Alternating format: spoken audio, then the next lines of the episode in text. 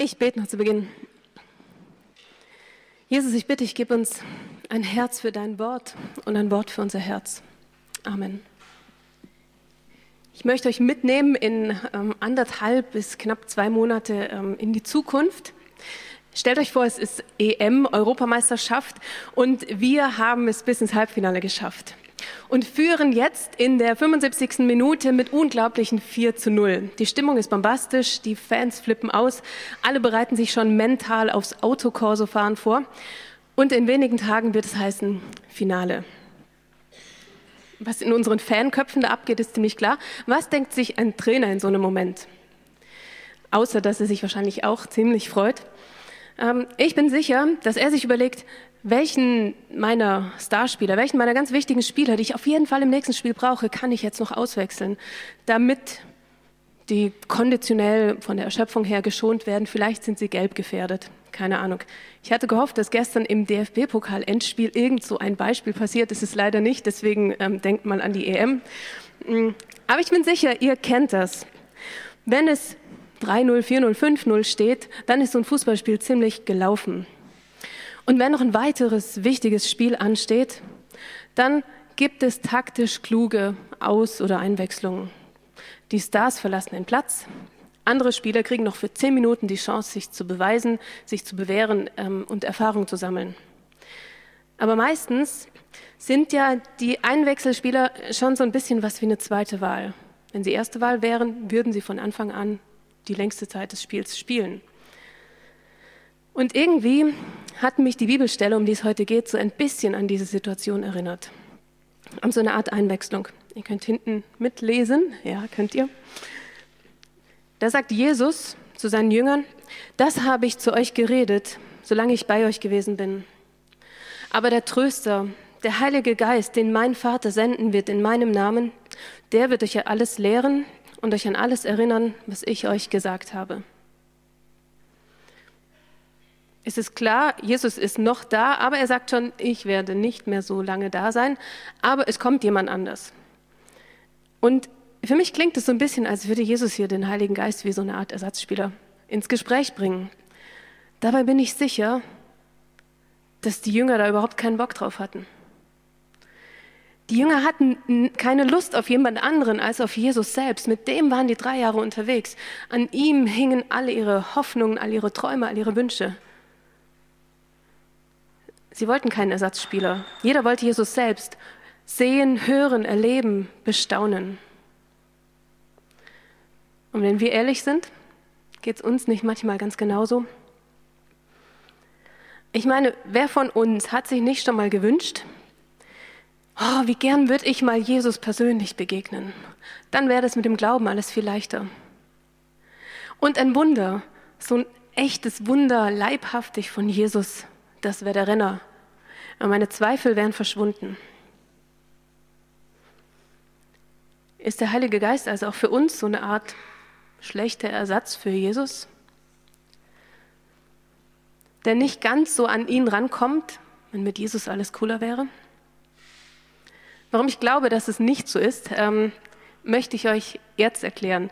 Ich bin ein sehr visueller Mensch. Ich versuche manchmal Sachen in, also für mich äh, deutlich zu machen ähm, und habe das versucht, mal eine Grafik zu bringen. Sie ist wirklich sehr vereinfacht. Ähm, entschuldigt das. Also kommt Teil 1.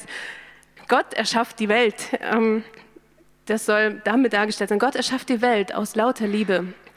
Und wir Menschen oder die Menschen damals haben vergessen, wie Gott ist. Und darum überlegt er sich, okay, wie mache ich den, wie mache ich den Menschen, die das vergessen haben, wieder deutlich, wie ich bin, wer ich bin und was ich mit jedem Einzelnen vorhabe. Und dann denkt er sich, ich komme als Jesus auf die Welt, um das ganz deutlich, ganz greifbar zu machen. Da kommt Jesus, genau. Und jetzt ist es mit Jesus so eine Sache. Ihr kennt alle so grob, oder ich, ich vermute, die meisten kennen so grob die Lebensgeschichte von Jesus. Ähm, hat viele Wunder gemacht und ich bin sicher, die Leute, die Jesus begegnet sind, die waren total beeindruckt und das, das war für viele echt lebensverändernd. Jetzt bringt aber mit sich, dass wenn ein Gott sich entscheidet, als Mensch auf die Welt zu kommen, dass dieser Mensch auch an Zeit und an Raum gebunden ist. Das heißt, Jesus kann und konnte immer nur an einem Ort gleichzeitig sein. Und das ist verglichen mit der ganzen Welt natürlich ziemlich wenig. Deswegen sagt er sich, gehe ich, kommt der Heilige Geist. Ähm, und der Heilige Geist hat nämlich die Eigenschaft, dass er eben gerade nicht an Zeit und Raum gebunden ist, sondern dass er zu jeder Zeit, an jedem Ort genau gleichzeitig sein kann. Aber es ist die gleiche Kraft, weil es auch Gott ist. Und ich finde, das ist eine ziemlich gigantische Eigenschaft, die den Heiligen Geist um Welten besser dastehen lässt als irgendeinen mittelprächtigen Ersatzspieler. Weil plötzlich wir mit ins Spiel kommen, weil plötzlich du beteiligt bist. Denn wenn der Heilige Geist wirklich der Stellvertreter Jesu ist oder der, der Nachfolger, wenn er auch Gott ist, wovon ich ausgehe, und wenn der in uns lebt, was heißt es eigentlich? Und was ist dann alles möglich? Der Heilige Geist hat dieselbe Macht wie Jesus, genau dieselbe. Das heißt, die Kraft, die Blinde sehend, Lahme gehend, Taube hörend gemacht hat, die Kraft, die Wasser zu Wein gemacht hat und Stürme zum Schweigen gebracht hat, genau die Kraft lebt auch in uns. Und das finde ich ist viel, viel mehr als ein mittelmäßiges, vertröstendes Abschiedsgeschenk, das Jesus uns da macht. Nein, das ist eher wie ein Sechser im Lotto, mit dem wir die Welt verändern können. Das Problem an der ganzen Sache, ich glaube, wir machen uns es viel zu selten bewusst. Geschweige denn, dass wir diesem Heiligen Geist in uns viel zutrauen. Und so bleibt der Heilige Geist irgendwas diffuses, schwammiges, angsteinflößendes. Vielleicht kann man es mit so einem technischen Gerät vergleichen. Ich bin kein riesen Technikchecker, deswegen, wenn ich mir irgendwas kaufe, ich probiere gern mal aus, meistens mit wenig Erfolg, dann kommt die Bedienungsanleitung dazu.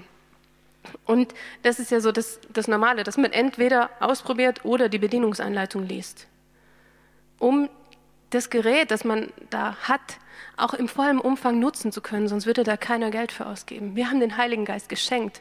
Deswegen möchte ich zusammen mit euch nochmal gucken, wie können wir das auch nutzen? Klar ist er nicht so verfügbar wie die Funktion von einem Gerät, aber trotzdem bin ich der festen Überzeugung, dass wir ja da viel, viel mehr rausholen können, in Anführungsstrichen. Und deswegen möchte ich mit euch anschauen, wie der Heilige Geist heißt und was alles in seinem Namen drin steckt. Im Griechischen heißt der Heilige Geist, der heißt Parakletos griechisches Wort, wird oft übersetzt mit Tröster. Das Verb dazu ist Parakaleo und ich finde es ein ganz, ganz faszinierendes Wort, weil in dem Wort so viel mehr steckt, als dass man es im Deutschen mit einem Wort übersetzen kann. In dem Wort steckt noch viel mehr und ich habe mir nur drei ausgesucht. Da gibt es noch, äh, könnt ihr mal nachschlagen, wenn euch sowas interessiert. Ähm, es hat eine unheimliche Bedeutungsvielfalt. Auf drei Begriffe, die auch, finde ich, mit dem Text zusammenhängen, möchte ich noch genauer eingehen. Und zwar auf die Worte oder die Eigenschaften vom Heiligen Geist, die ich besonders relevant finde, die finde ich, was mit unserem Leben zu tun haben. Deswegen der Heilige Geist als Tröster, der Heilige Geist als ein Erinnerer und der Heilige Geist als ein Ermutiger. Der erste Punkt, der Heilige Geist als Tröster. Ich habe bei Wikipedia nachgeschaut, was da so steht, fand es ganz spannend oder es bringt es etwas ausführlich, aber doch auf den Punkt. Trost ist zwischenmenschliche Zuwendung an jemanden, der trauert oder anderen seelischen bzw. körperlichen Schmerz zu ertragen hat. Derjenige wird getröstet. Trost kann durch Worte, Gesten und Berührung gespendet werden.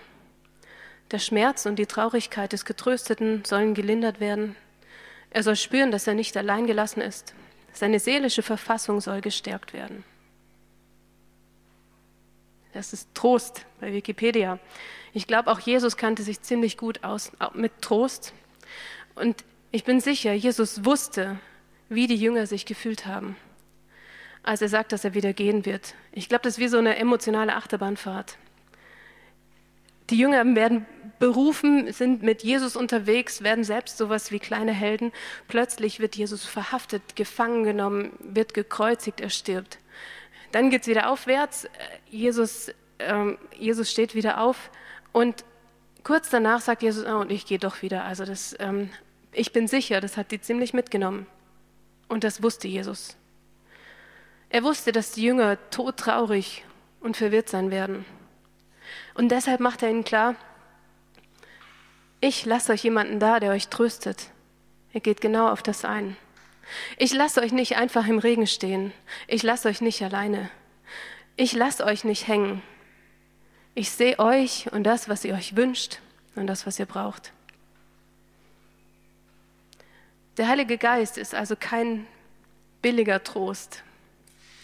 Nicht für die Jünger und nicht für uns heute. Der Heilige Geist ist vielmehr so etwas wie ein teurer oder ein wertvoller Trost, weil er auch dich völlig versteht, weil er Mitgefühl hat, weil er mit dir mitleidet, weil er Anteil nimmt, weil er dich auf deinem Weg begleitet. Viele von uns werden wissen, dass Trost an einer bestimmten Sache nichts ändert, an einer bestimmten Situation. Wenn was Schlimmes passiert ist, dann ändert auch der beste Trost nichts an dieser Tatsache. Aber ich bin sicher, dass wir auch alle wissen, wie gut es tut, wenn man gerade in so einer Situation Leute hat, die einen spüren lassen, du musst da nicht alleine durch. Und ich hoffe, dass du solche Leute hast, die sowas für dich sind. Aber auch der Heilige Geist will dein Tröster sein. deswegen möchte ich dir die Frage stellen, ich stelle das am Ende von, von jeder Eigenschaft, also wenn ihr jetzt keinen Gedanken dazu habt, ist es nicht tragisch. Aber ich möchte dich fragen, wo fehlt es dir gerade an Trost? Wo brauchst du gerade einen, der dich tröstet? In deiner Trauer? In deiner Einsamkeit? Da, wo du gescheitert bist? Da, wo du nicht zufrieden mit dir selbst bist? Da, wo du Menschen etwas schuldig geblieben bist? Wo brauchst du gerade einen, der dich tröstet?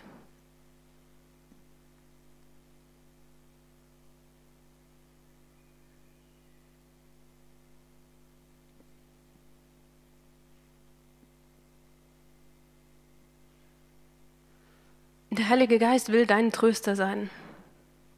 Und er kann trösten. Ich möchte, möchte es noch ein bisschen konkreter machen. Wenn du jetzt sagst, ich habe da, hab da eine Situation, wo ich das brauche, dann schnapp dir die Bibel, weil die Bibel voll ist von Trosttexten. Das sind vor allem die Psalmen oder Jesaja, finde ich, so eine wahre Fundgrube davon. Blätter durch, schau, was dich anspricht oder manchmal sogar anspringt. Oder bete, bitte den Heiligen Geist ganz bewusst, dass er zu dir spricht. Sei mal still beim Beten. Hör hin, schau, was passiert. Oder bitte einen Freund von dir, einen Vers für dich auszusuchen. Und wenn du einen Vers hast, dann lese ihn immer wieder. Mal ein Bild dazu, häng ihn übers Bett, lern ihn auswendig, was auch immer. Lass dich nicht mehr loslassen davon. Und glaub daran, dass der Heilige Geist genauso zu dir spricht. Nimm das für wahr, nimm das persönlich. Eine zweite Eigenschaft, der Heilige Geist als Erinnerer. Die Jünger waren drei Jahre lang mit Jesus unterwegs. Drei Jahre, in denen Jesus geredet hat, gepredigt hat, gelehrt hat, diskutiert hat, alles Mögliche. Viele von uns wissen, wie es sich anfühlt, wenn man zum Beispiel nach drei Jahren Ausbildung oder nach ein paar Jahren Studium plötzlich im Berufsleben steht, Verantwortung hat und merkt, äh, es ist eine ganz schön große Geschichte hier. Ich hoffe, dass die Zeit, die die Jünger mit Jesus hatten, ein bisschen mehr Praxisbezug hatten als so manches Studium. Aber trotzdem glaube ich, dass die Jünger ziemliche Panik bekommen haben, weil sie irgendwie gemerkt haben, äh, wenn Jesus jetzt geht, dann sind wir die Ersten, die gefragt werden, weil wir so nah mit ihm unterwegs waren. Was sagt Jesus dazu? Er sagt zu den Jüngern, dazu habt ihr den Heiligen Geist. Vielleicht kennst du eine ähnliche Panik. Nicht, wenn es ums Berufsleben geht, sondern wenn es darum geht, über Jesus und deinen Glauben an ihn zu reden. Was sage ich meinen Kollegen, Sollen die überhaupt merken, dass ich Christ bin? Oh, und wenn es auf eine Diskussion rausläuft, dann ziehe ich doch eh den kürzeren, weil ich mich viel zu wenig auskenne. Oder in meinem Studium, wie weit gehe ich mit? Inwieweit ziehe ich mich raus? Ich will meinen Glauben nicht verleugnen, aber ich will auch nicht als Langweiler dastehen. Finde ich die richtigen Worte, wenn ich eine Andacht mache? Hab ich überhaupt was zu sagen? Und auch hier die Antwort, dazu habt ihr den Heiligen Geist.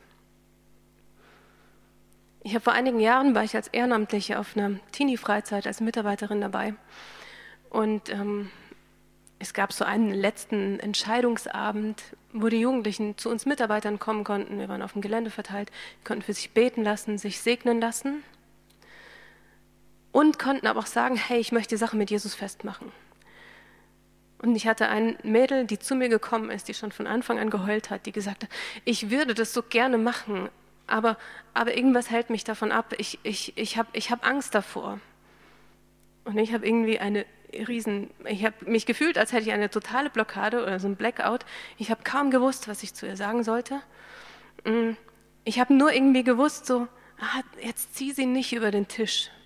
Aber ich konnte dann irgendwie gar nichts sagen äh, oder ganz wenig und nichts wirklich Schlaues, dachte ich. Ich habe dann hinterher mit meinem Freizeitleiter geredet der mich dann gefragt hat, hast du, ja, hast du aber dann schon gesagt, wer Jesus ist und hier Sündenvergebung? Und so ich so, äh, nee, habe ich, hab ich irgendwie vergessen. Und ähm, dann ging es irgendeine Bibelstelle mit, siehe, ich stehe vor der Tür und klopfe an, dass Jesus wartet. Ich so, oh, nee, habe ich auch vergessen.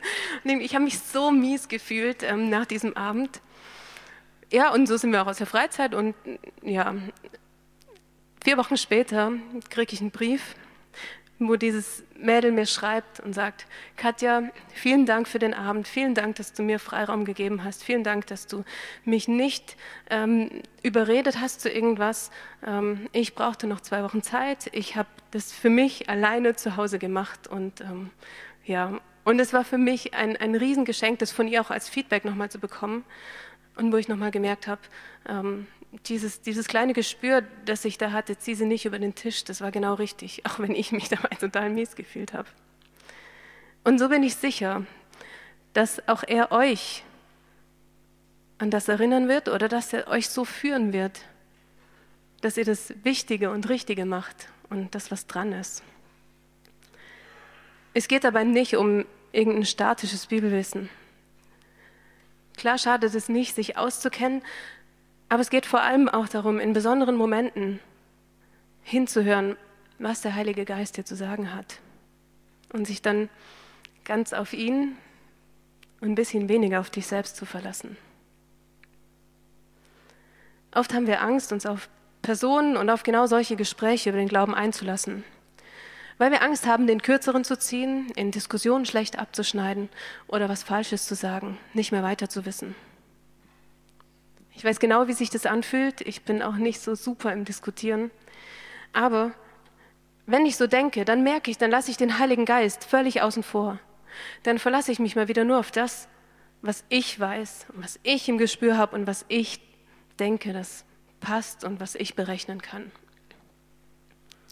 Stattdessen will ich immer mehr damit rechnen, dass er gerade in den Situationen, wo ich über meine Grenzen gehe,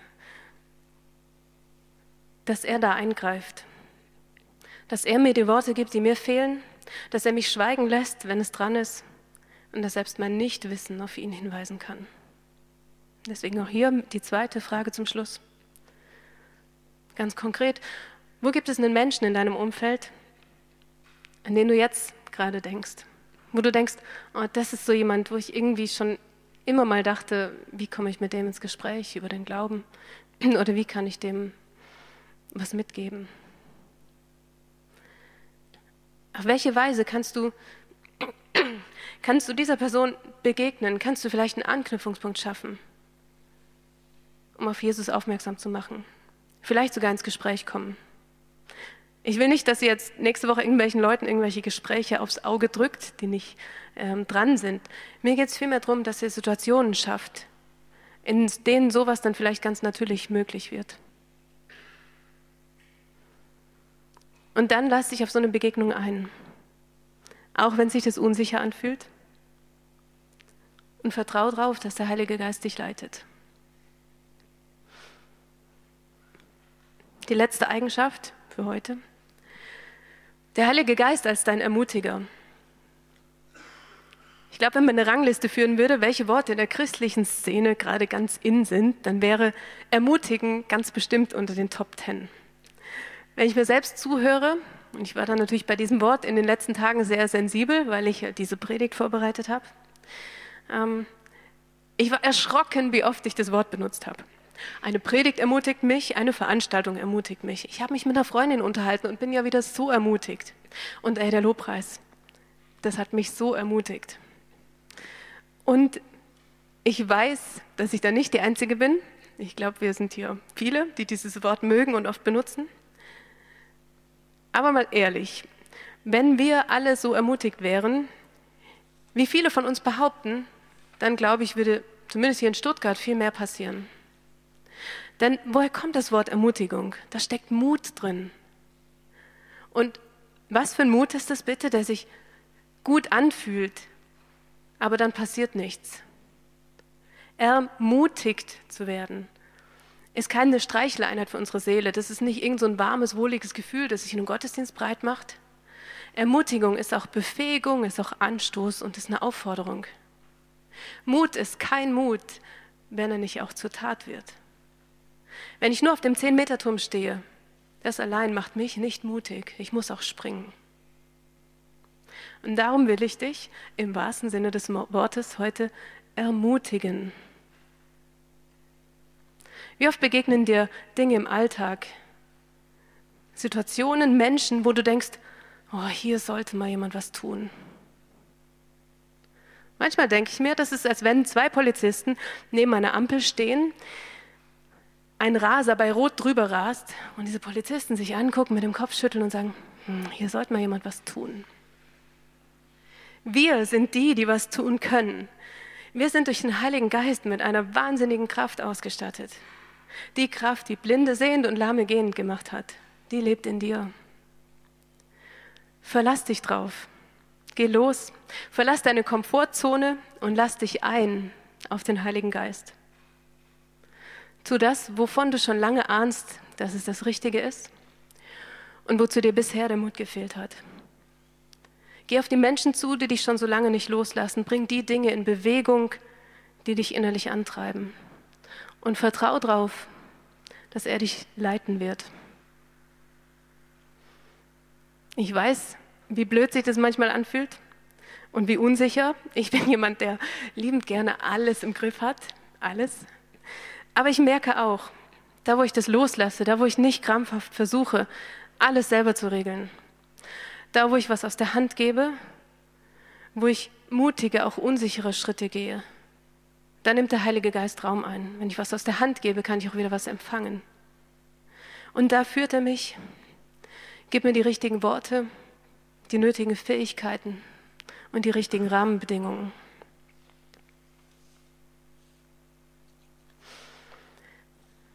Und auch hier möchte ich dir wieder eine Frage zum Schluss stellen. Wo lässt du selbst los und dich mutig auf den Heiligen Geist ein? Welchen Schritt willst du in der nächsten Woche gehen, ganz im Vertrauen auf den Heiligen Geist?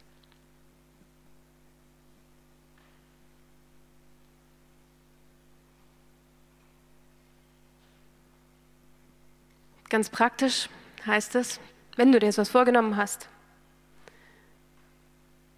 Ich kenne das gut oder mir geht es oft so, ich nehme dann in der Predigt was vor und bin motiviert oh, und dann kommt der Abend und dann kommt der nächste Tag und irgendwie ist es zu schnell wieder weg. Deswegen mach dir eine Erinnerung ins Handy, jetzt sofort oder beim nächsten Lied oder am Ende vom Gottesdienst, wie auch immer.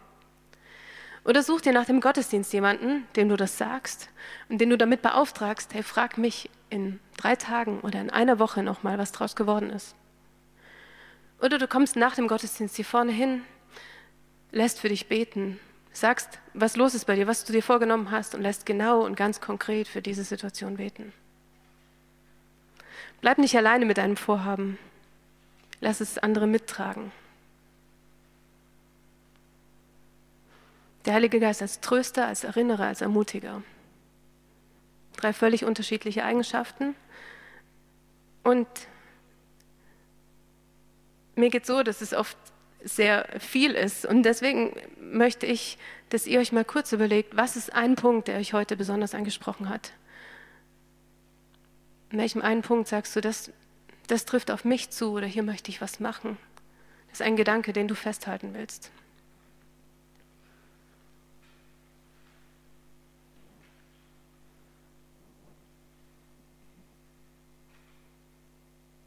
Der Heilige Geist ist ein Tröster, der dich fragt, wo brauchst du gerade Trost?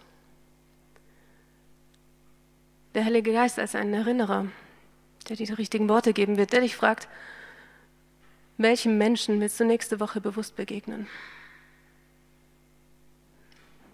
Der Heilige Geist als ein Ermutiger, der dich fragt, wo du dich mutig auf ihn einlässt.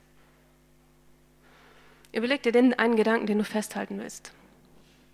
Von mir aus darfst du alles andere wieder vergessen. Nimm diesen einen Gedanken mit in deine nächsten Tage, in deine nächsten Wochen, deine nächsten Monate. Bleib dran an dem einen Gedanken und setz ihn in die Tat um.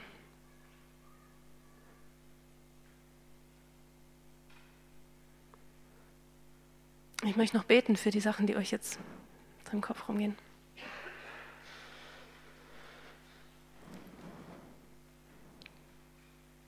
Heiliger Geist, ich danke dir, dass du uns bewegst und befähigst. Und du siehst, wo wir alle stehen und wie schwer das oft ist, dich zu greifen, dich zu begreifen und uns wirklich auf dich zu verlassen.